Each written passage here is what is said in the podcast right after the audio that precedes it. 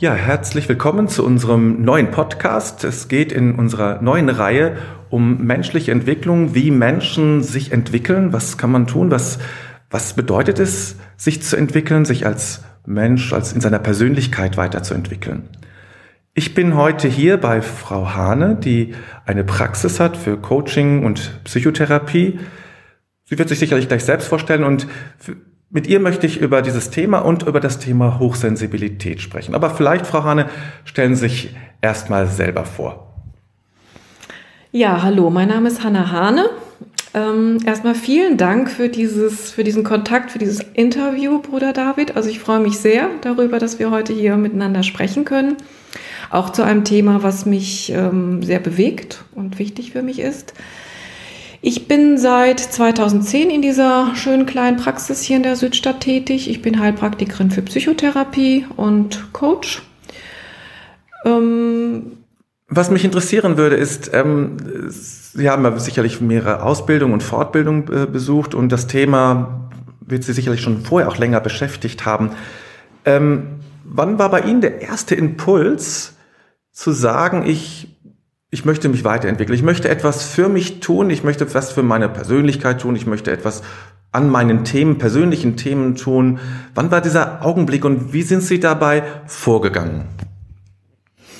Ja, das ist eine ganz spannende Frage. Ähm, wann beginnt man, ähm, ein bisschen tiefer zu gucken, ein bisschen zu bohren? Ich glaube, bei mir sind es tatsächlich die Geburten meiner Kinder gewesen.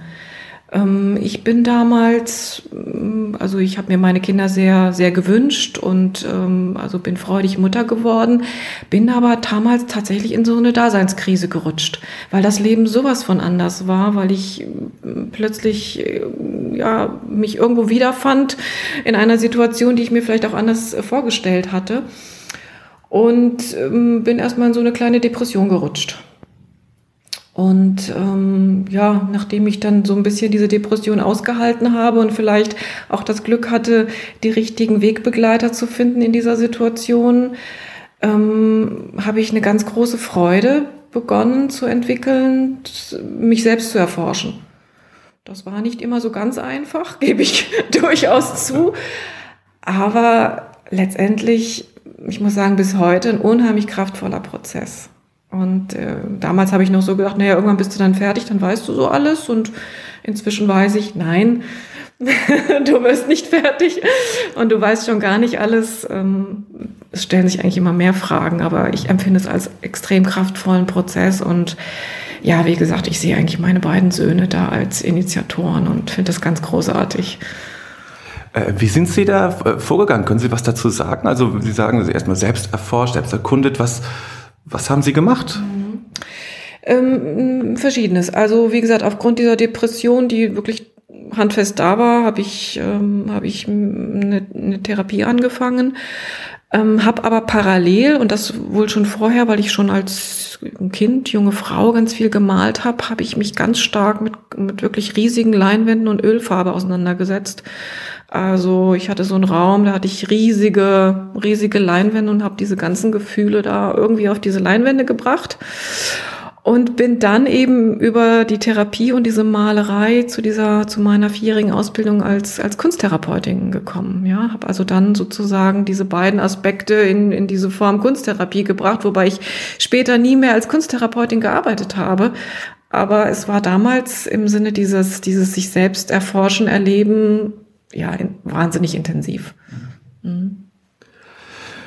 Sie beschäftigen sich ja auch äh, sehr stark hier in Ihrer Praxis mit dem Thema Hochsensibilität. Und darauf möchte ich ganz gerne jetzt zu sprechen kommen, weil ich das ein sehr wichtiges Thema finde. Es gibt ja sehr viele Veröffentlichungen auch dazu. Auch im Internet kann man eine ganze Reihe an viele Internetseiten finden, die sich damit beschäftigen. Ähm, ist ein relativ neues Thema. Seit einigen Jahren zumindest beobachte ich das. Was verbirgt sich hinter Hochsensibilität? Ja, es ist hier in Deutschland sicherlich ein relativ neues Thema, an, an sehr vielen Stellen noch unbekannt. So neu ist es eigentlich nicht, weil schon in Mitte der 90er Jahre die Dr. Elaine Aron diesen Begriff geprägt hat oder die Kriterien der Hochsensibilität wissenschaftlich schon mal durch Untersuchungen ähm, dargestellt hat. Mm, ich denke, so wie, wie bei jeder Errungenschaft, die neu ist, wird erstmal viel Wind gemacht, wird viel Presse gemacht, erregt natürlich auch Widerstände, logischerweise. Ähm, durch eine Promotion im letzten Jahr oder durch das, das, die Beendung einer Promotion im letzten Jahr durch die Frau Dr. Sandra Konrad sind die Kriterien, die Elaine Aaron dargestellt hat, bestätigt worden. Also im Grunde gibt es bereits eine Diagnostik für Hochsensibilität. Nur soweit ich diese wissenschaftlichen Vorgänge verstanden habe, bis das Ganze dokumentiert ist und äh, verschriftlich ist und abgesegnet ist, ähm, kann es dann wohl noch Jahre bis Jahrzehnte dauern, so wie ich Frau Dr. Sandra Konrad verstanden habe. Aber im Prinzip gibt es eine klare Diagnostik. Sie sprachen schon davon, dass viele das, oder dass nicht viele, aber dass es das durch auch Kritiker gibt für diesen Begriff, äh, die das ja erstmal auch als Modeerscheinung betrachten oder auch die einfach die das bezweifeln, dass es so etwas wie Hochsensibilität überhaupt gibt, dass das einfach äh, man fasst, so habe ich das verstanden, verschiedene Symptome einfach zusammen und bildet daraus einfach jetzt mal einen neuen Begriff Hochsensibilität, kann dadurch viele neue Bücher verkaufen und sowas äh, und neue Programme und vielleicht auch neue Therapien. Ähm, was, was halten Sie davon? Wie, wie können Sie, äh, was, was, welche Antwort haben Sie darauf? Auf die Kritiker meinen Sie? Ja, genau. Mhm. ja, ich meine, alles eignet sich, um Marketing zu betreiben, um Geld damit zu verdienen. Das ist ganz klar, aber das ist nicht mein Ansatz. Ähm ähm, sondern mein Ansatz ist eher zu sehen, gut, da sind vielleicht bestimmte Dinge über Forschung jetzt rausgekommen, was man ja über Tiere schon seit 100, 150 Jahren weiß, dass bestimmte Tiere auch in einer sensibleren oder ja, an anderen Form reagieren. Das heißt, wir haben es hier nicht nur mit einem menschlichen, sondern mit einem, mit einem Lebens, Lebewesensphänomen ähm, zu tun, was sich jetzt nicht nur auf den Mensch bezieht.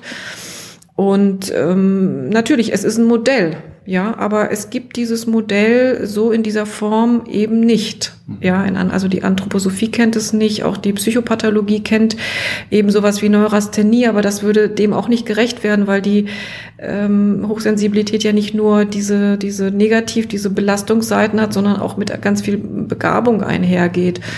Und natürlich gibt es immer wieder Kritiker, die nach ihrem, nach den Modellen, ob jetzt die Medizin ist, die Psychologie, die Pädagogik, ne, es gibt natürlich Kritiker, die nehmen nur die Modelle äh, in ihr Gedankengut auf, die sie gelernt haben, die sie kennen, aber warum nicht auch neue Modelle entwickeln? Also die Forschung, sämtliche Wissenschaftsbereiche sind voll von Modellentwicklung und warum nicht auch hierfür ein neues Modell entwickeln, wenn es denn von so vielen Menschen angenommen wird?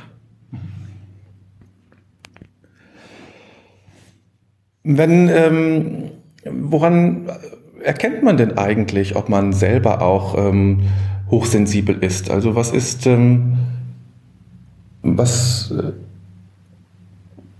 hm, ich bin gerade durcheinander gekommen. Okay. Äh, woran erkenne ich, woran kann, kann man denn erkennen, ob man selber hochsensibel ist, wenn, man, wenn das jetzt jemand hört? Also was sind denn so Kriterien eigentlich für diese Hochsensibilität?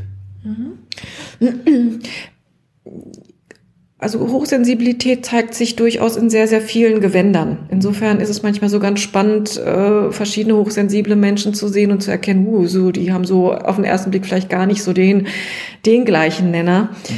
Ähm,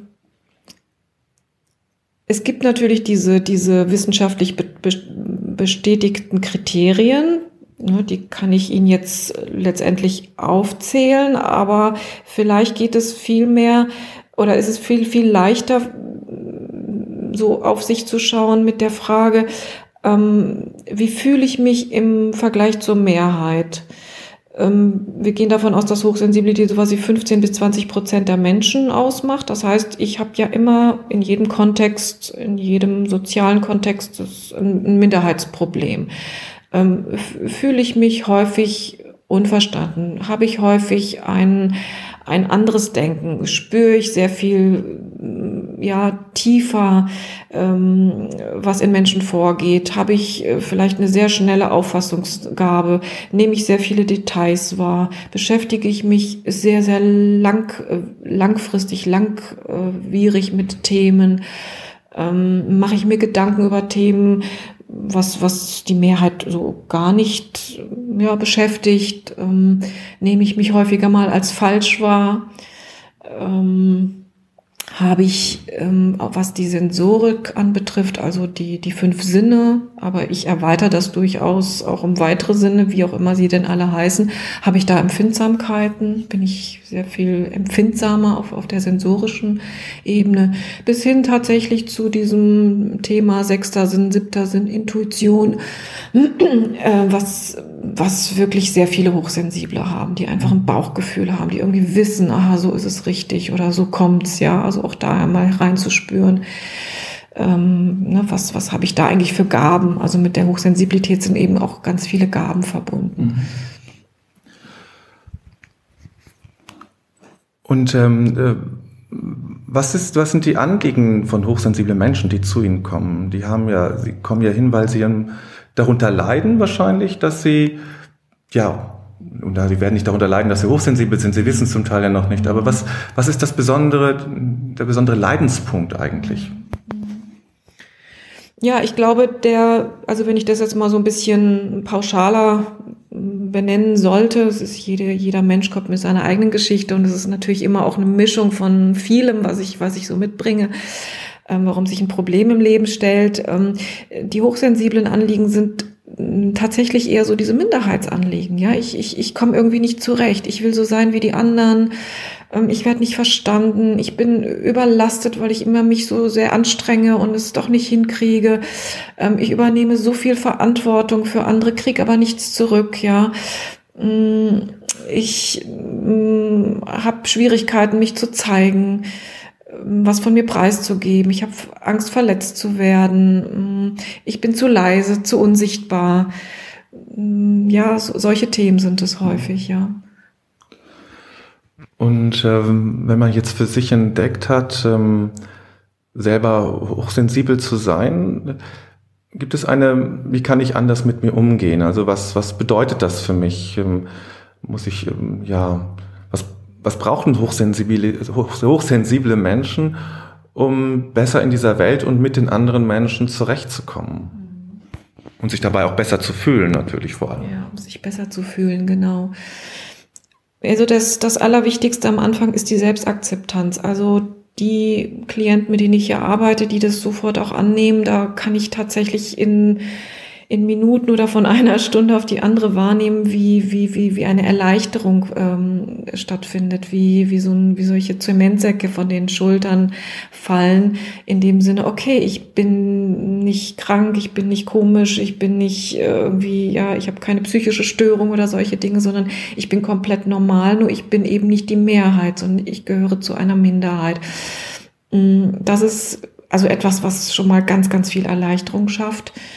Und dann ist sich, ähm, dann sich das tatsächlich anzunehmen, ja, zu sagen, okay, ich nehme anders wahr, ich nehme viel mehr wahr, ich habe ähm, ganz schnell eine Reizüberflutung, weil meine Wahrnehmungsfähigkeit so intensiv ist, ja. Ich denke ganz tiefgründig nach, ich habe starke Emotionen, ähm, ich habe ein ganz reiches Innenleben, ja, und für diesen Reichtum ähm, bedarf es eben auch der Selbstfürsorge und sehr viel mehr Selbstfürsorge eben, als wenn ich nicht hochsensibel bin. Ja, also so dieses, das, das zu erkennen, diesen Schatz in sich zu erkennen, diesen Reichtum, diese Vielfalt zu erkennen, aber auch auf der anderen Seite eben auch zu wissen, okay, dafür muss ich eben auch sorgen, ja, für etwas sehr Wertvolles muss ich vielleicht auch in einer etwas besseren Art zu, oder intensiveren Art sorgen.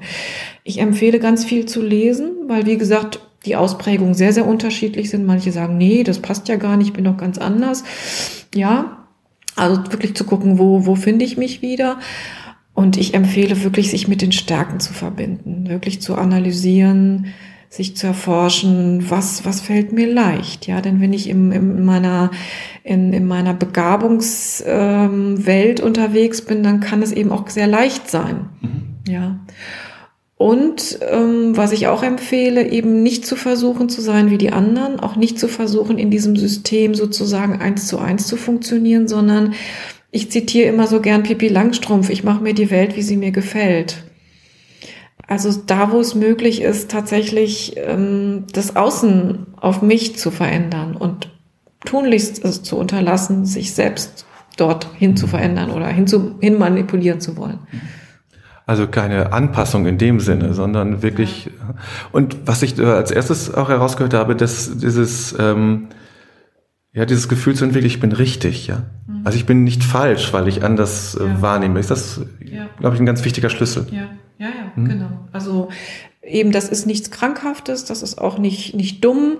Also viele denken, oh ja, ich bin dann vielleicht zu wenig intelligent oder sowas, mhm. kommt ja auch häufig, ja, mhm. sondern Vielleicht ist sogar das Gegenteil der Fall. Also hinter vielen Hochsensiblen oder hinter dem einen oder anderen Hochsensiblen verbirgt sich auch ein, ein überdurchschnittlich begabter Mensch. Ich will nicht sagen hochbegabter immer, also reden wir von einer sehr geringen äh, Prozentzahl, aber äh, wir reden von einer Wahrnehmungs- und Verarbeitungsbegabung bei Hochsensibilität. Das heißt, es ist in den meisten Fällen eher das Gegenteil der Fall. Mhm.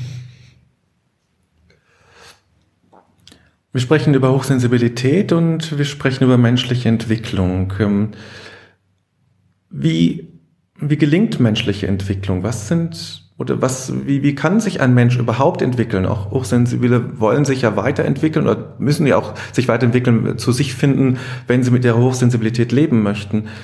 Wie, wie, wie geht überhaupt, also ganz grundsätzlich gefragt, menschliche Entwicklung? Wenn Menschen zu ihnen kommen, was muss eigentlich passieren, sage ich mal etwas platt, was muss eigentlich passieren, dass ein Mensch den nächsten Schritt geht?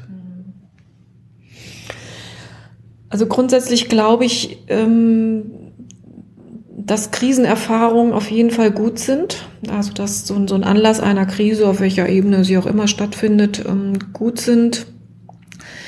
Überhaupt so einen Entwicklungsprozess in, in Gang zu setzen, weil eine Krise zeichnet sich dadurch aus, dass ich eben in einer Situation bin, wo die bewährten Mechanismen, also so wie ich das Leben bislang geregelt habe, irgendwie ausgehebelt wurden.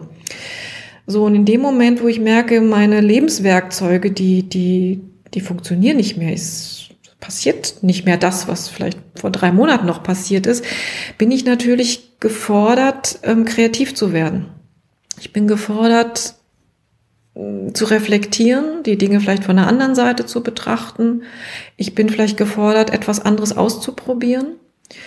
Also wenn man das neurologisch betrachtet, ähm, die alten Synapsen dort stehen zu lassen, weil sie nicht mehr hilfreich sind und andere synaptische oder neue synaptische Verbindungen zu kreieren. Und wie macht man das? naja, wie gesagt, allein dadurch, wenn ich ähm, aus einem anderen Blickwinkel auf mich, auf mein Leben oder auf, auf die aktuelle Situation gucke, wenn ich bewusst eben durch ein Coaching, durch eine Therapie aber oder auch im Gespräch mit, mit Menschen, mit, ne, mit denen man sich gut austauschen kann, versuche andere Standpunkte einzunehmen, ne, andere Perspektiven einzunehmen. Ganz banal, wenn ich im Raum mich einmal um meine Achse drehe, dann sehe ich etwas anderes. Mhm. Dann sehe ich genau die gegenüberliegende Wand. Mhm. Ja, also insofern wird sofort, wenn ich eine andere Haltung einnehme, eine andere Sichtweise einnehme, ist das Gehirn aufgefordert, ein neues Bild, eine neue Wahrnehmung, eine neue Wahrheit, äh, ja, irgendwie zu verarbeiten. Mhm. Ja, okay. genau. Mhm. Ähm, gibt es etwas, äh, was Menschen generell tun können? Also haben eine Idee oder eine Inspiration für unsere Zuhörer und Zuhörerinnen, ähm, was kann ich für mich tun, für meinen Weg, um weiterzukommen? Egal, wo ich jetzt gerade stehe. Vielleicht gibt es irgendwie so eine Inspiration, so eine allgemeine Idee, äh, die, ähm, die mir helfen kann. Mhm. Ich glaube, wir sind in unserer Welt äh, enorm fremdbestimmt und ähm, das gilt, glaube ich, für Hochsensible, nicht Hochsensible gleich, gleichermaßen. Für hochsensible The äh, Menschen ist das Thema vielleicht noch gravierender, weil diese Fähigkeit, äh, die Dinge aufzunehmen und sich fremdbestimmen zu lassen, noch intensiver ist.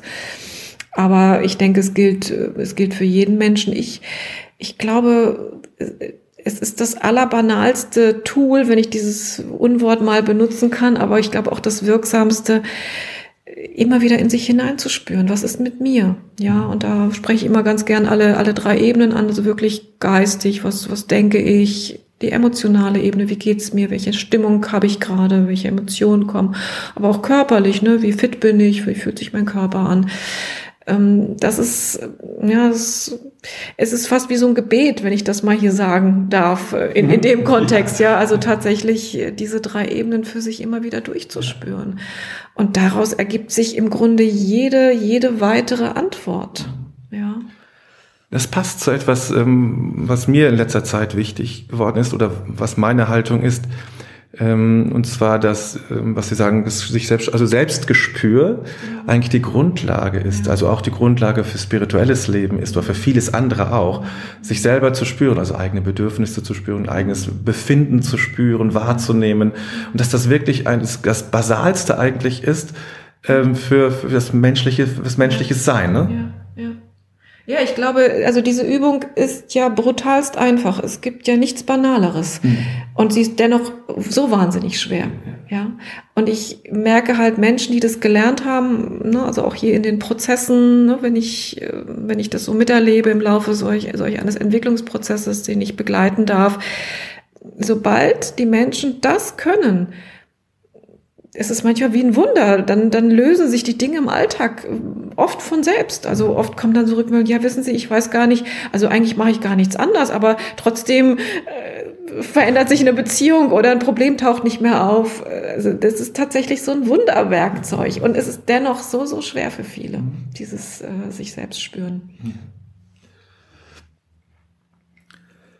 Kommen wir noch zu einem äh, letzten Thema, was natürlich zu unserem Podcast in unserem Kontext äh, ja immer noch eine wichtige Rolle spielt, das Thema Spiritualität. Ähm, und mir fällt ja noch eine Frage gerade noch in Bezug auf Hochsensibilität ein. Also sind hochsensible Menschen in besonderem Maße spirituell, wie immer man auch diesen Begriff jetzt fassen mag, aber jetzt mal sehr weit gefasst. Sind hochsensible Menschen besonders spirituell oder sind spirituelle Menschen besonders hochsensibel? Ja, gut.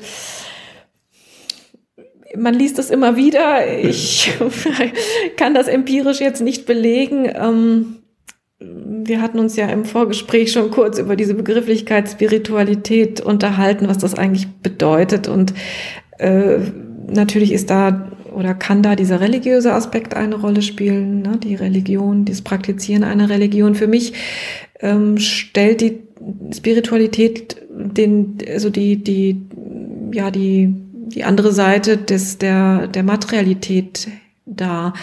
Und vermutlich ist es so, dass ein hochsensibler Mensch, der sehr viel wahrnimmt, der sehr feine Schwingungen auch wahrnehmen kann, die eben nicht materiell sind, der über sein, seine geistige Tätigkeit, also das, was bei uns Hochsensiblen ja so von alleine einfach läuft, dieses Denken, dieses Fühlen, dieses Spüren, ähm, ist so ein hochsensibler Mensch vielleicht tatsächlich eher in der Lage, auch auf dieser nicht materiellen Ebene in Kontakt zu treten mit, ich sage jetzt mal vorsichtig, allem Lebendem, aber vielleicht auch nicht, auch Unbelebtem. Ich bin da jetzt mal so ganz, ganz vorsichtig. Ähm, ich weiß, dass viele hochsensible Menschen ein unglaubliches Gespür haben, manchmal auch wirklich so Hellwahrnehmungen, so ein Wissen darüber, was passiert oder, oder wie etwas ausgeht. Ähm, also ich selbst habe zum Beispiel einen ganz intensiven Kontakt zu Menschen, ohne dass ich sie sehe. Mhm. Ja, also der Kontakt ist ehrlich gesagt nicht weniger intensiv, als wenn ich mit jemandem hier mhm. sitze. Ja, also das wäre für mich so eine Spiritualität. Also tatsächlich im Kontakt zu belebtem, aber möglicherweise auch unbelebtem zu sein, ohne dass man jetzt direkt voreinander sitzen muss. So, mhm. ja. Und wenn ich jetzt weiterdenke, bedeutet das natürlich, dass ich ähm, durch diesen sozusagen durch diese Fähigkeit, in diesem Kontakt zu sein, auch, auch, auch, auch sehr viel mehr unbewusste Informationen aufnehme, also auch in, in, einem, in einem größeren Kontext auch angebunden bin. Also nicht nur mit meinem realen, materiellen Umfeld der Menschen, sondern eben durch diese, durch diese Fähigkeit auf dieser geistigen Ebene, ja, irgendwas aufzunehmen, durchaus größere Verbindungen sich auch schaffen können. So, äh, ne, so, so, ist, so ist meine Wahrnehmung. Das mhm. ist jetzt sehr persönlich. Äh, mhm. Da wird es sicherlich welche geben, die da mitgehen und welche sagen, hm, hm passt nicht. Ne? So. Okay. Das, ja. ist, das darf ja ruhig so sein. ähm, zu Ihnen kommen viele Menschen, äh, Beratung, Coaching, hochsensible und nicht hochsensible.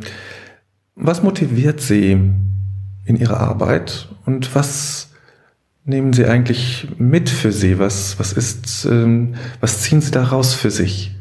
Mhm.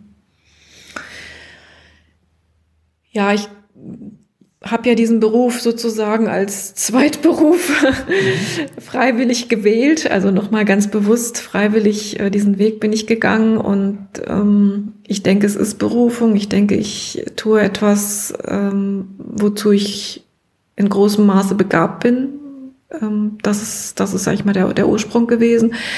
Was mich heute motiviert und ähm, was die große Freude bringt, ist zu erleben, ähm, wie Menschen es schaffen, in schwierigen Situationen oder aus schwierigen Situationen Kraft zu gewinnen, wie sie sich selbst kennenlernen, wie sie, ja, jetzt, wenn man jetzt bei dem Thema Hochsensibilität ähm, vielleicht auch bleibt, ähm, diese Erleichterung spüren, ähm, ja, wie sie, wie sie sich selbst entdecken und auch dieses, also es ist, ist immer wieder so eine Neugier, wie, wie kann ich unterstützen, dass, dass dieser Mensch in seine Kraft kommt, sein Potenzial entdeckt. Ich, also ich bin da unglaublich dankbar. Also das ist eine ganz große, ein ganz großes Geschenk, also diese Kraft, die sich, die sich aus so einem Prozess in den meisten Fällen doch oder in ganz, ganz vielen Fällen ergibt, also die mit, miterleben zu dürfen. Ja, ich bedanke mich ganz herzlich für dieses Gespräch, für die Zeit, die Sie sich genommen haben, für unser Gespräch, für diesen, dieses Interview und ähm, wünsche Ihnen ganz viel Gutes für Ihre Zukunft. Ja, auch von meiner Seite. Es hat ganz viel Spaß gemacht. Ich hoffe, ich konnte den einen oder anderen inspirieren, sich ja, mit dem Thema Entwicklung oder auch Hochsensibilität oder beides weiter zu beschäftigen. Und ich kann wirklich nur ermutigen, ja, sich selbst zu erforschen, ist ein ganz toller Weg. vielen Dank. Ja, vielen Dank auch. Das war wieder mal unser Podcast. Wenn dir diese Sendung gefallen hat, dann wäre es ganz wunderbar, wenn du uns bei iTunes fünf Sterne geben würdest. Oder wenn du diesen Podcast teilst oder abonnierst oder bei Facebook likest und wir freuen uns auch über Kommentare. Wir danken dir und sagen bis bald.